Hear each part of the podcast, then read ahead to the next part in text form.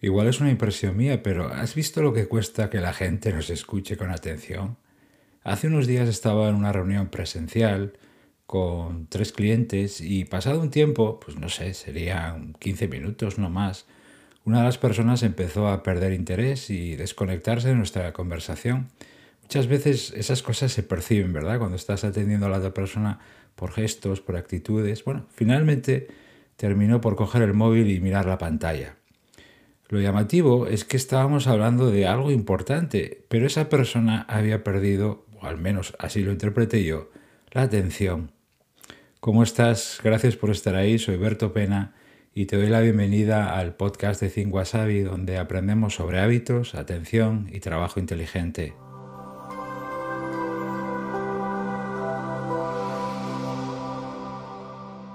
Bien porque vamos a mil por hora porque tenemos muchas cosas en la cabeza o porque la pantalla del móvil aprisiona nuestra atención, de un tiempo a esta parte cada vez cuesta más que los demás nos atiendan y por tanto nos entiendan. Bueno, esto también nos pasa a nosotros. Esto es una carretera de dos direcciones. Pero en esta ocasión estamos hablando de los demás, ¿no? Cómo capturar su atención. Tanto si trabajas con un montón de gente alrededor como si lo haces en solitario, como es mi caso, constantemente tienes que interactuar con otras personas, pues para pedir, informar, contar, preguntar algo, ¿verdad? Puede ser a tu jefa, un compañero, un cliente, pero también nos puede ocurrir con nuestro entorno más cercano, me refiero a los de casa, amigos, etc. Y a la mayoría de nosotros nos cuesta atender, cada vez, como te decía al comienzo, cada vez esto parece que se está acentuando, nos cuesta atender porque nuestro embudo de atención se está volviendo cada vez más pequeño. Este embudo lo tenemos todos y funciona de esta manera. Cuando hablamos o escribimos a alguien, en el primer instante esa persona pone interés y atención. Y recuerda que cuando hablo de otras personas también estoy hablando de ti y de mí, ¿eh? pero en este episodio lo enfocamos especialmente hacia los demás. Y a medida que continuamos nuestra intervención, nuestra explicación, nuestro correo, lo que sea, a medida que continuamos, que esa persona sigue leyendo o que nos va escuchando, va perdiendo atención y empieza a desviarla hacia otras cosas. De ahí lo de embudo, empieza al principio como muy ancho, ¿no? Todo, tienes toda mi atención y luego se va reduciendo. Eh, ¿A qué dirige su atención? Bueno, pues puede ser una distracción mental, un pensamiento, una preocupación, una idea, un tengo hambre, lo que sea, porque somos personas, ¿verdad?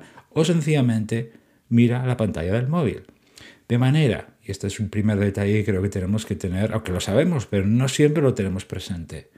Cuanto más tiempo pasa desde nuestra primera, digamos, interacción, desde nuestra primera palabra, nuestra primera frase, nuestra primera idea, cada vez nos irá atendiendo menos y menos y menos y menos. Dicho de otra manera, cada palabra de más que empleemos aumenta las posibilidades de que la otra persona mire hacia otro lado.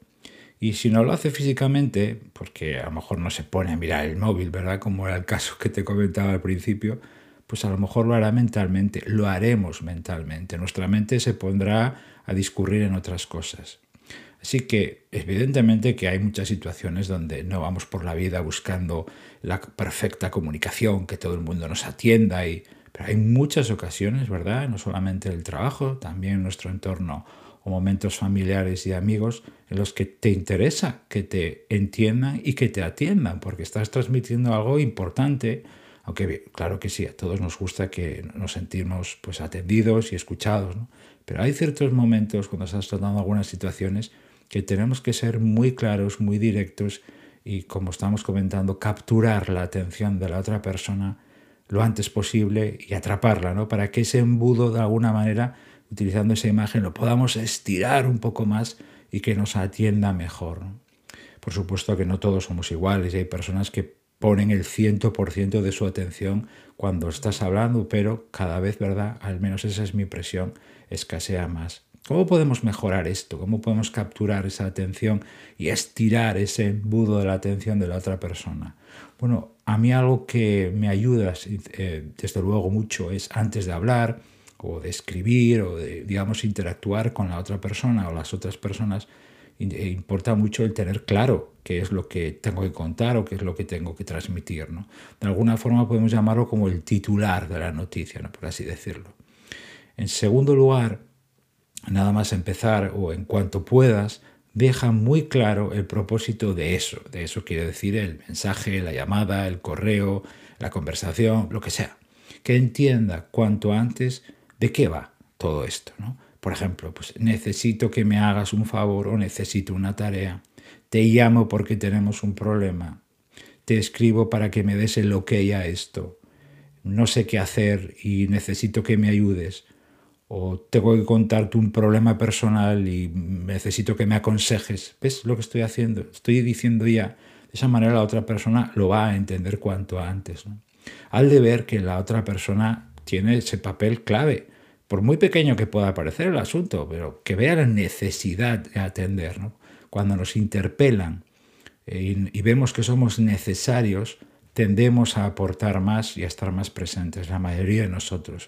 Recordad que no siempre podemos generalizar porque hay casos en todos los, eh, todas las casas, ¿verdad? Y cada uno somos distintos. Pero si sabes que la otra persona o personas, pues a lo mejor ya lo conoces eh, o tienes, tiene tendencia a distraerse y tienes cierta confianza, pues le puedes decir esto. Necesito cinco minutos tuyos, pero al 100%. Pues, pues estoy pensando, por ejemplo, alguien de casa o alguien, algún amigo y que sabes que pues quizás eh, se distrae con mucha facilidad y cosas así, pues le puedes eh, un poco reparar. No te preocupes, van a ser solo cinco minutos, pero no te, necesito al 100%. Algo que te ayudará sin duda alguna es cortar las introducciones innecesarias. Va muy en la línea de lo que hemos visto hasta ahora, ¿no? No alargar innecesariamente, ¿no? Eh, no estoy sugiriendo ser brusco, ir al grano de manera casi cortante, pero sí cortar todo el parloteo, introducción o rodeos innecesarios. ¿no? Si tienes que dar detalles extra, que muchas veces lo tenemos que hacer, pues déjalos si es posible para el final, para después. Pero para que nos atiendan bien, tenemos que ser lo más directos y claros posibles, cuanto antes mejor.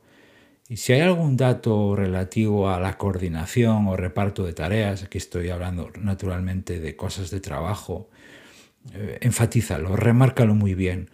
Por ejemplo, algo que hemos hablado en el podcast en muchas ocasiones, como pueden ser las fechas. Las fechas es una información muy sensible y extremadamente importante para todo el mundo.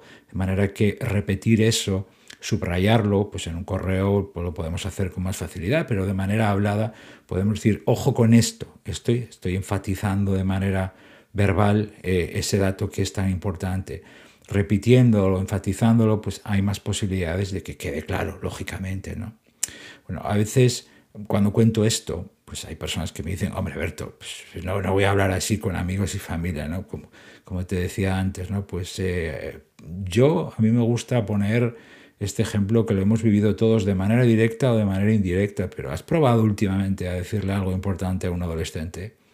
o contarle algo, eh, algo importante o algo que te ha pasado en un grupo, una comida, cuando todos están mirando el móvil. Eh, lo recalco, es peligroso siempre generalizar y que todo el mundo es así, porque no es verdad, por supuesto. Pero cada vez, ¿verdad? Cuesta mucho más capturar esa atención. Habrá muchas situaciones eh, en las que pues, no busques eso, porque estás contando algo, sencillamente estás pasando rato, pero como, he comentaba al principio, habrá otras donde, bien por lo que, la naturaleza lo que estés contando, o bien porque te afecte directamente, o bien porque hay que solucionar un problema, pues te interesará mucho capturar esa atención del otro y sobre todo no perderla, porque capturarla al principio, bueno, pues es relativamente fácil, pero luego no perderla, ¿no? Bueno, ojalá que estos, estas pistas te ayuden justamente a eso, ¿no? a mejorar la comunicación, la coordinación, el contacto con otras personas. Ánimo con tus retos y dificultades, fuerza para tus proyectos y tus sueños, porque con hábitos, atención y trabajo inteligente puedes conseguirlo. Te doy las gracias por haberme acompañado estos minutos y por regalarme tu atención que valoro tanto. Se despide de ti Berto Pena y hasta el próximo episodio me encontrarás como siempre en mi web thinkwasabi.com. Que tengas un resto del día fantástico. Hasta pronto.